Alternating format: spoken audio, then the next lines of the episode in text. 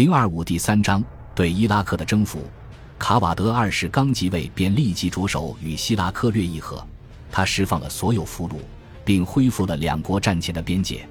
假如不是新皇帝在这一年中去世，帝国可能会重归太平。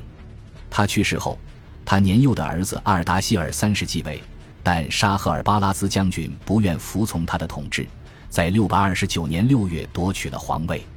这是四个世纪以来首次非萨珊家族成员取得皇位，于是帝国境内反抗四起。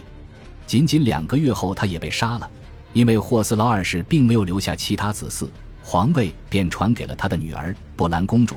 尽管他是一个颇有能力的统治者，但仅仅一年后，他便因为自然因素去世了。之后又是几代短命的皇帝瞬息即逝，令人眼花缭乱。到最后，六百三十二年。霍斯劳二世的孙子伊斯斯三世登上了皇座，这些宫廷阴谋的细节本身并不重要，但他们总体上造成了决定性的影响。萨珊帝国的国土被侵略军洗劫蹂躏，帝国的无敌神话也被摧毁殆尽。考古证据指出，在这场战争后，许多伊拉克最为富裕地区的聚落都被废弃了，而且，作为波斯帝国的统治者和主心骨。萨珊家族被仇恨和杀戮撕扯得破碎不堪。如果假以时日，一四四三世很有可能还会复兴皇室的统治和权威。但他继位的那一年正与先知穆罕默德归真同年，此时阿拉伯部落已经在战后的混乱局面中取得优势，开始向伊拉克的定居地区进军。穆斯林将领哈利德本瓦利德已经踏上了入侵之路。在这种情况下，波斯军队被阿拉伯人击败，也就并不奇怪了。奇怪的反而是他们居然还抱有继续战斗下去的决心。在伊拉克的许多地区，耕地与沙漠的分界线都清晰可见。事实上，你可以两只脚分别踏在这条自然分界线的两旁，但这条界限并没有阻碍人们的来往与沟通。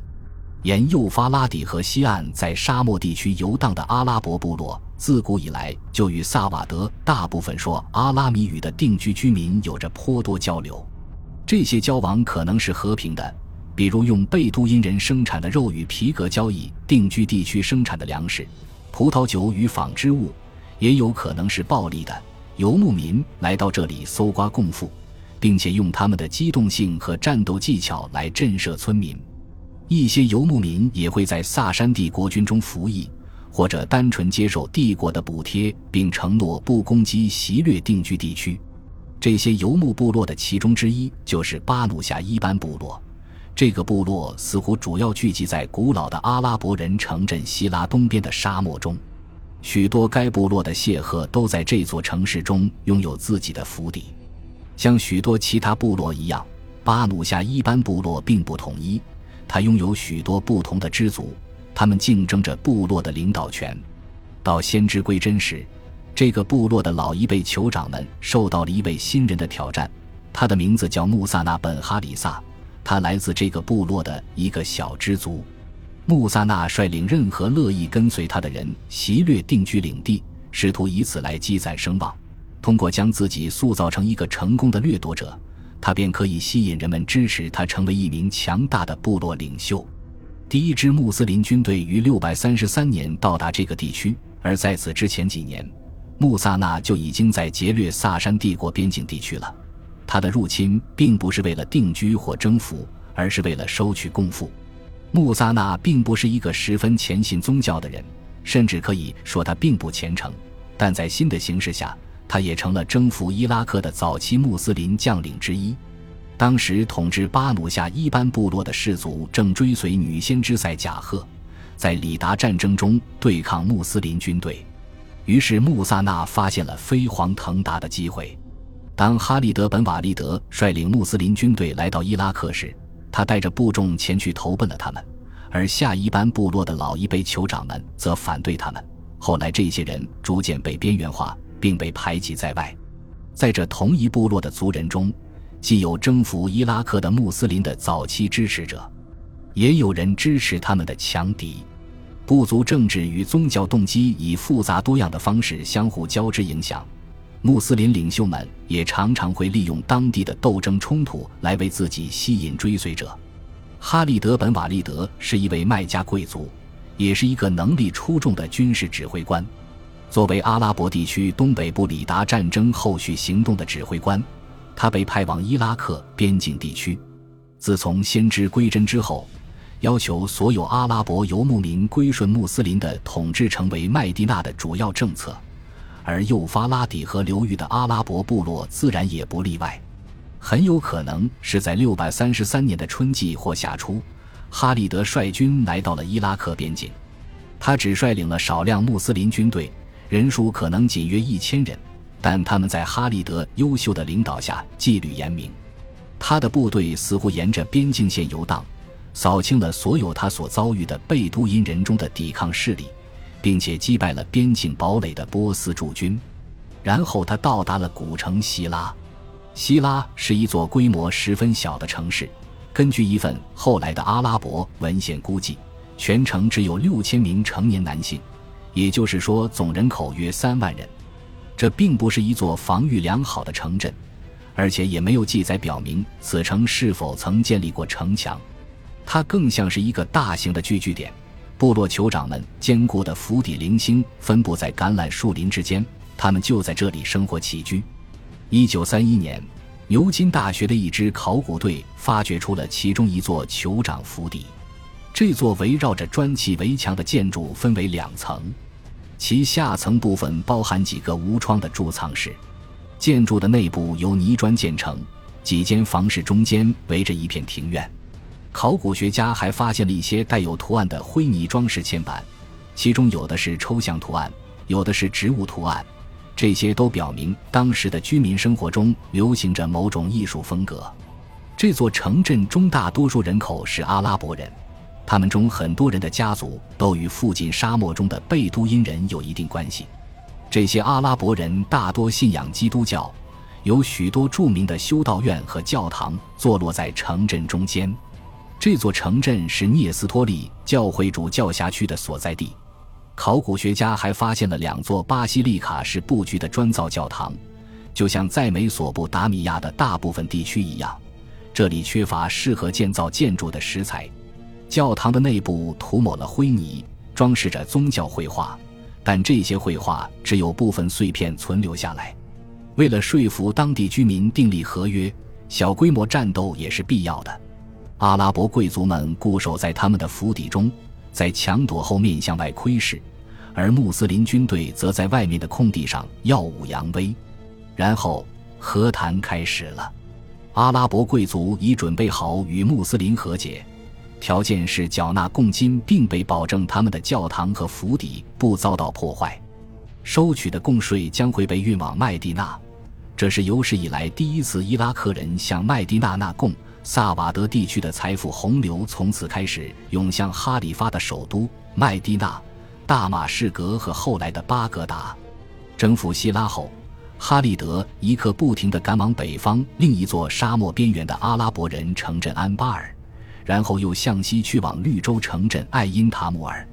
在这两个城镇，他都遭遇了抵抗，既有来自波斯军队的，也有来自当地阿拉伯人的。这些阿拉伯人与希腊的居民一样。大多信仰基督教，在这些早期的袭掠行动中，据说虏获了许多俘虏。一般而言，这些俘虏会暂时成为奴隶，他们往往会受命做一些艰苦的人力工作。根据记载，有一个人被迫成了掘墓工。大多数俘虏后来都被释放了，成了阿拉伯部落的士奴，并且作为正式成员加入了穆斯林社区。据说当时被虏获的俘虏中有一个名叫努塞尔的人，他的儿子穆萨本努塞尔后来于712年绿军参与了穆斯林对西班牙的征服行动。依靠这个典型手段，穆斯林赢得了被征服人民的拥护，并将他们组建成军队，以便进一步征服。哈利德对伊拉克的进攻仅仅是对里达战争的扫尾工作。他的目标是维护当地阿拉伯部落对麦地那穆斯林政权的忠诚。他战胜波斯边防军，取得贡税，都证明了他出众的军事统帅能力。然而，他并没有深入定居地区，也没有遭遇过波斯军的主力部队。他后来也没有机会，因为此时麦地那的艾布伯克尔哈里发下令，要他率军穿越沙漠，支援穆斯林对叙利亚的征服行动。当时叙利亚的反抗出人意料的顽强，由此可以看出，对于穆斯林领袖来说，叙利亚仍然是比伊拉克更加首要的目标。他似乎毫不迟疑地服从了这一命令。哈利德的离去使得伊拉克边境的穆斯林一时群龙无首。穆萨纳似乎暂时接管了统帅位置，但当欧迈尔接任哈里发时，他决定再向伊拉克边境地区派遣一支军队，以保障当地阿拉伯部落的忠诚。这支部队规模不大，最多约五千人，也许还要少很多。募兵进展似乎很困难，而且据说人们都不愿前往伊拉克，因为波斯人权势熏天，他们的国力、军事与荣光。以及他们所取得的胜利，都令其他民族相形见绌。这支军队中有许多人都是从麦地那的府室里征募的，他们并不以善战著称。统帅他们的人名叫艾布欧拜德，他来自麦加附近山中小城塔伊夫的塞奇夫部落。大致在六百三十四年下半年，艾布欧拜德与穆萨纳的军队集结起来，与波斯军进行了一场遭遇战。这场战役被称为桥梁之战。与以往不同的是，阿拉伯文史料对这场战役做出了详尽连贯的记载。波斯军队由刚刚被任命为总指挥官的鲁斯塔姆统帅。据说他们装备齐全，他们的战马身披锁甲，骑兵携带绘有文章的战旗，军中还配备了数头战象。他们还带来了宏伟的波斯皇帝宝座，这尊宝座长四十米。宽六米，上面附有虎皮，在两军中间横着一条灌溉用的运河，其上有一座古老的桥梁。附近希拉城的居民常常跨过这座桥去往他们的田地。艾布欧拜德在史料中被描绘成一个固执的人，他很害怕被别人当成懦夫，于是不顾劝告，执意跨过桥梁去河对岸迎击敌人。战象似乎惊吓了穆斯林军的战马。波斯军中的弓箭手也对穆斯林的军阵造成了毁灭性打击，就像在之前的征服战中那样，穆斯林军惯于下马步行，用他们的佩剑进行近距离接战。